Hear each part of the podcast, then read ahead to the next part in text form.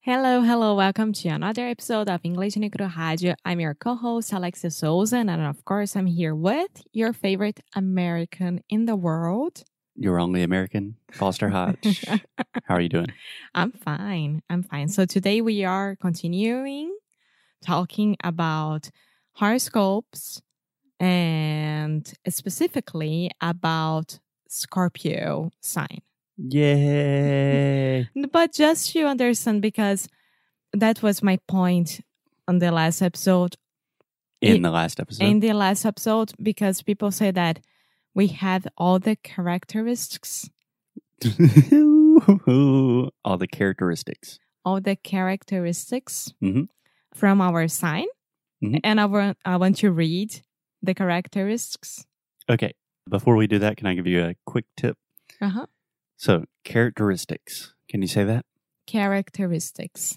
Yes. So, it's much easier whenever you have a very big and complicated word like this, a word that is difficult for you to pronounce, to separate that word into smaller parts. Okay? Okay. So this is especially useful if there is another word within the bigger word. So for example, in the word characteristic, you have the word character. Okay. You can say character, right? Character. So say that with me, character, Character. characteristic, Characteristic. characteristics. Char- characteristics. There we go. Yeah. So once you characteristics. Perfect, perfect. So the stress is on the penultimate syllable, the next to last syllable, and it's actually a double stress. Characteristics, characteristics. Characteristics. Perfect, much Okay. better. See, Awesome. those big long words are not so scary sometimes. Is there any other word that I could use besides of characteristics in this situation? Yeah, of course. Which are Attributes, traits. Tra- uh, traits. Yes, it's it's here. Traits. Cool. Yeah, I didn't know that. Traits. Yeah. Okay. It's a good word. So the first one would be passionate, which means controlling. Do you think that you are a controller person? Okay, two corrections. First, passionate. You said passionate. Passionate. So remember, the majority of adjectives in English that end in ate, we will simply produce the it sound. So passionate, Passionate. delicate, Delicate. adequate, Adequate. adequate, adequate, articulate.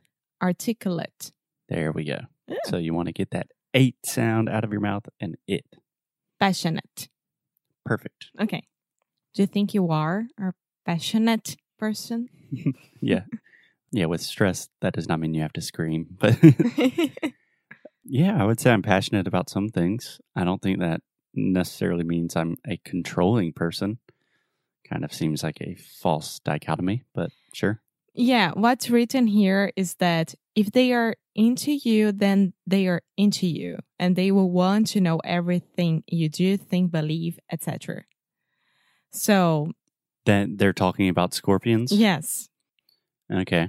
And Did we sometimes say it that can we are get- both scorpions? Yeah. Okay. So when we really are into a person, we want to know everything about them. yeah, we are really into this person. And sometimes it's, it can get a little bit too much. Mm, Perhaps.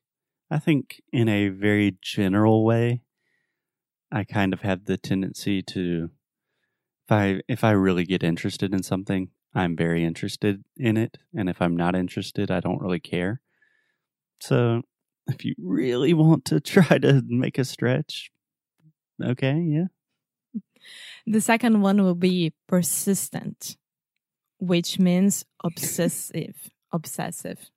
okay. So the way they're describing this is they give one positive thing and then give the negative side of that.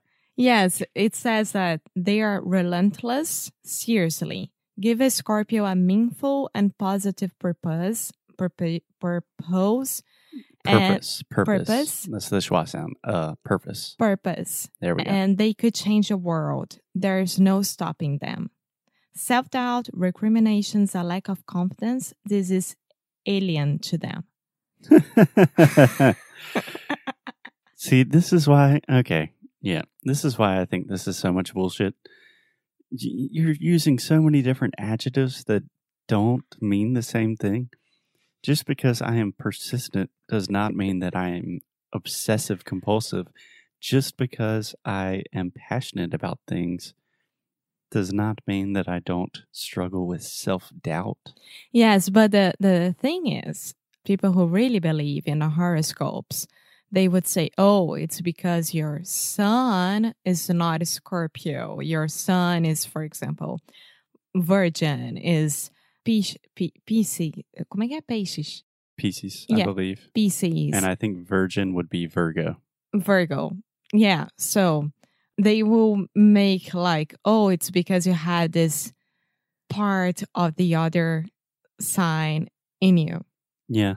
Do you think this belief of, in horoscopes and signs in Brazil is it connected to religion at all or is it totally like do really religious people also believe in signs because I seem like there would be a lot of conflict.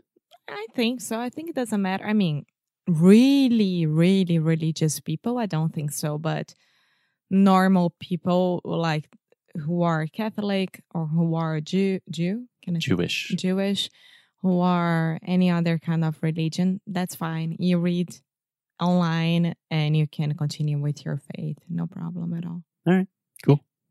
And the other one would be strategic, Strategic. strategic, which means secretive. Secretive.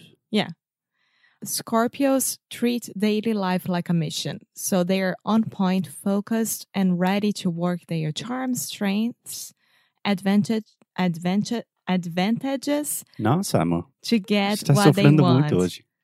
and they always know that they want. Okay, so let's just take a quick pronunciation break. Strategic Strategic advantages. advantages. There we go. Yeah.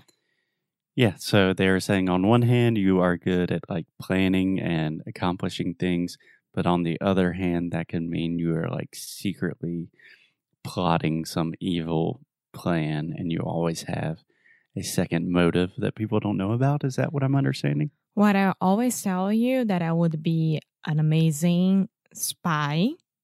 You know that that I would be awesome for CIA, MI5, whatever. That's why I'm kidding. Here they say No, that uh, Can I stop you real quick? Just everyone listening, you've listened to Alexia for almost 500 episodes. She truly, truly believes that she should be a spy and would be an amazing spy.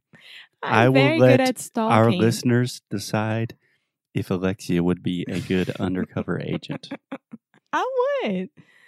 I would because an agent has to has to go be, besides you and you don't need to know that it's there. Like it has to be a very very normal person. And I am a very normal pe- person. Okay, that was a great interview application for the CIA.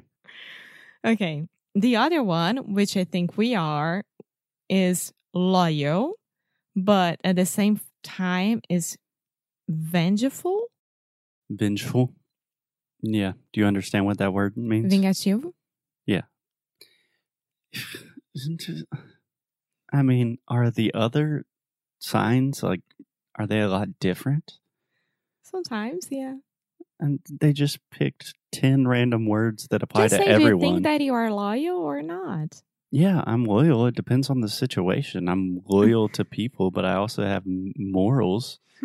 yes, I do get angry and I am vengeful and spiteful sometimes, but I'm also forgiving and caring and understanding. Of course. this just like puts people into boxes that that's not the way that humans actually work. I mean, yeah, if it makes you feel good to believe in it, that's cool, but this doesn't make any sense. The last one is fierce, fearlessly curious, What's the bad side of that? morbid. Morbid. All right. Yeah, I agree with that one. Yeah, I am insatiably curious. I love to learn. And I do think about existential crises and the meaning of life a lot. So, whatever. okay, so now you know a little bit ab- m- more about your Scorpio side. It doesn't mean that you're gonna believe that at all, but that's it. Yeah, and to all our lovely listeners out there that are big fans of signs and horoscopes, please don't take my opinions too seriously because that's all they are are opinions. And I mean, in this case, they are 100% correct. And all of this horoscope stuff is kind of crazy. But yeah, sure. Yeah, of course. Okay, we should probably turn off the mics now. Bye. See you tomorrow.